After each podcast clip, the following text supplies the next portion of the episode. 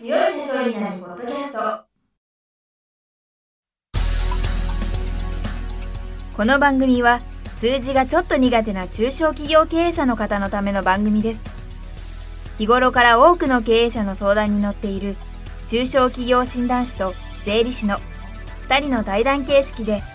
中小企業の現場の目線から専門知識を分かりやすく解説します。会社経営に数字を上手に活用していただくために会計税金融資などをテーマにお伝えしていきます。こんにちは。中小企業診断士の六角です。いつも数字に強い社長になるポッドキャストをお聞きいただきありがとうございます。今回も中小企業診断士の四谷柳茂樹先生にお越しいただいております。四谷柳先生今週もよろしくお願いいたします。よろしくお願いします今回は四谷柳先生のご著書企業のルールから企業直前の準備についてお伺いしたいと思います。それで私が先生の本で参考になるなと思ったのはビジネスプランの書き方でこういった項目があるといいですよっていうのはすごく参考になったんですけれどもこれについてちょっと教えていただければと思います。創業の時のビジネスプランっていうと、まあ、いろんな書き方があるんですけど、まあ、小さな会社、まあ、特に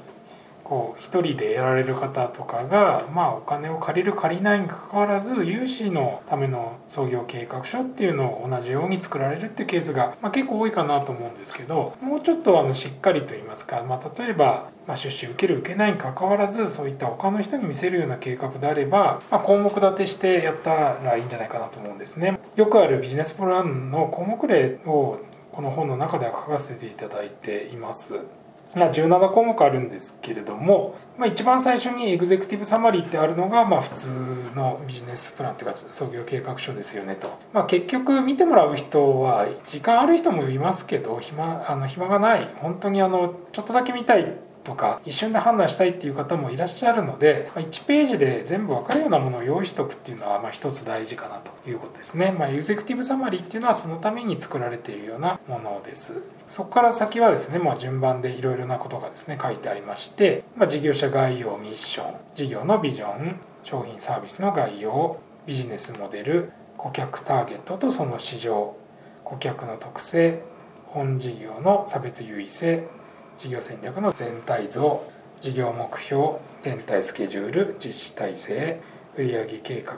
収支計画資金計画事業リスクと対応まあ、それから最後に謝辞みたいな連絡先とかっていうのを書くっていうですね、まあ、ちょっと多いですけれども、まあ、こういった形が一つのポイントなんじゃないかなと思います。でやっぱり最初の方にミッションとかビジョンっていうのを書くのは大事で何のためにこの事業をですねやろうとしているのかやっているのかっていうのを書くっていうのがやっぱり大事ですよね。やっぱり以前ですねお話したように企業っていうのは目的というよりは手段なので何をしたいかっていう方が大事なはずですよね。まあ、それをまず示した上でじゃあ何をするのかっていうのを書いていくっていうことになりますと。もちろん商品サービスとかそのためのビジネスモデルとかっていうのを書いていくことは必要なんですが、まあ、その次のターゲットと市場ですね。どういったお客様がいるかっていうところというのはかなり大事なポイントになります。どうしてもやっぱりこういわゆるプロダクトアウトって言ったりしますけれども自分のこう作ったものとか作ったサービスとかを売りたいっていう方が先にこう立って誰がどういうふうに使ってくれるのかとかそれでどんなメリットを受けてくれるのかっていうのをちょっと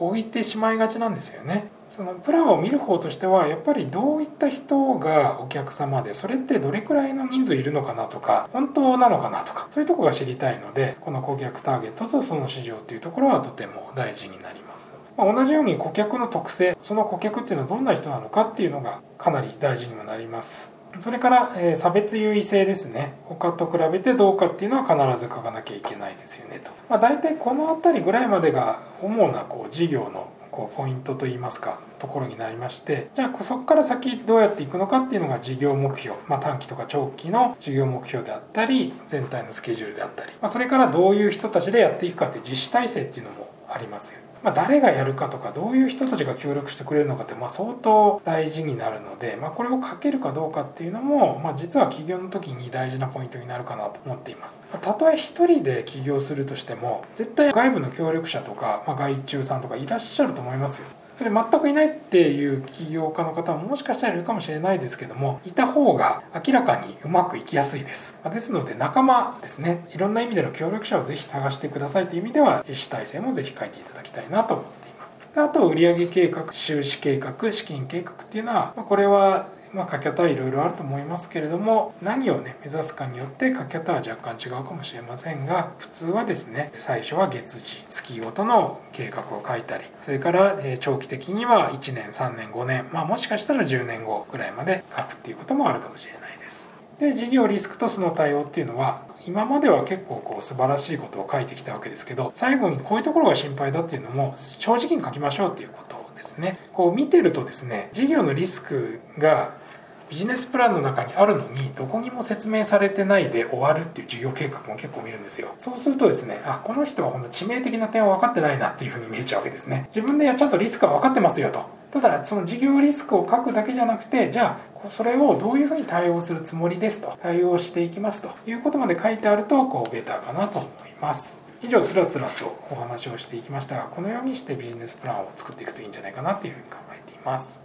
私昔銀行で働いてたんですけどこれだけ書いてあるともう半分ぐらいは融資したくなるなっていう気持ちになりますね。あとはですねその中身が矛盾がないかっていうのを見るって言いますかね。私が企業のお手伝いをしてて感じるのは実施体制と売上計画っていうなかなか整合性つけるのは難しいんですよね。っていうのは例えば体制って従業員さんの数とか含まれてきますよね。そうすると従業員さん何人だから売上が何人感じになってくるので例えば1人当たり売上1000万円だったら例えば売上高をですね5年後に1億円にしたいのに従業員さんが3人とかだったらまずいとかそういう細かいことになっちゃうんですけどでも細かいところは別としてこれだけ書いてあると説得力は高くなるなと思うし実際にやってみて最初計画通りにはいかないと思うんですけどかなり起業してからは事業そのものに集中できるなって感じがしますね。そうですね。まあビジネスプランもこれ一回書いて終わりじゃなくて書いたらまあいろんな人に見てもらった方がいいと思うんですよね。でまあ今おっしゃっていただいたような矛盾とか絶対出てくるし自分で結構逃しちゃう点とかも結構あるのでそれを指摘していただいて直すっていうのをまあ何十回か繰り返すまあ何十回繰り返す人は結構少ないですけども本の中ではバージョン100ぐらいで完成だと思った方がいいって書いてますけどそこまでやる人はほぼいないと思いますがまあ何回かはやっぱり見ていただいて直した上で完成ってした方がいいんじゃないかなっていうのはお勧めしています。その起業する前にこのプランの項目例を見ておくとしっかりした構想が頭に浮かぶなっていうふうに思いました、はい。まあね一回書いちゃってもいいかなとは思いますけどこういうの書かなきゃいけないんだよっていうのを頭入れながら是非考えていただきたいですねプランを。このプランの項目を頭に入れてから起用していただければというふうに思います。ということで時間になりましたのでこの続きはまた来週聞かせていただきたいと思います。四柳先生今週ありがとうございました。ありがとうございました。今回の対談はいかがでしたでしょうか？この番組では公開質問を募集中です2人のキャスターに回答してほしいという質問はこの番組の配信ブログの専用フォームで受付しています。ぜひお寄せください。またご意見ご感想も同様に専用フォームでお受けしております。配信ブログは検索エンジンで数字に強い社長と検索し最初に出てくるブログです。それでは次回もどうぞお楽しみに。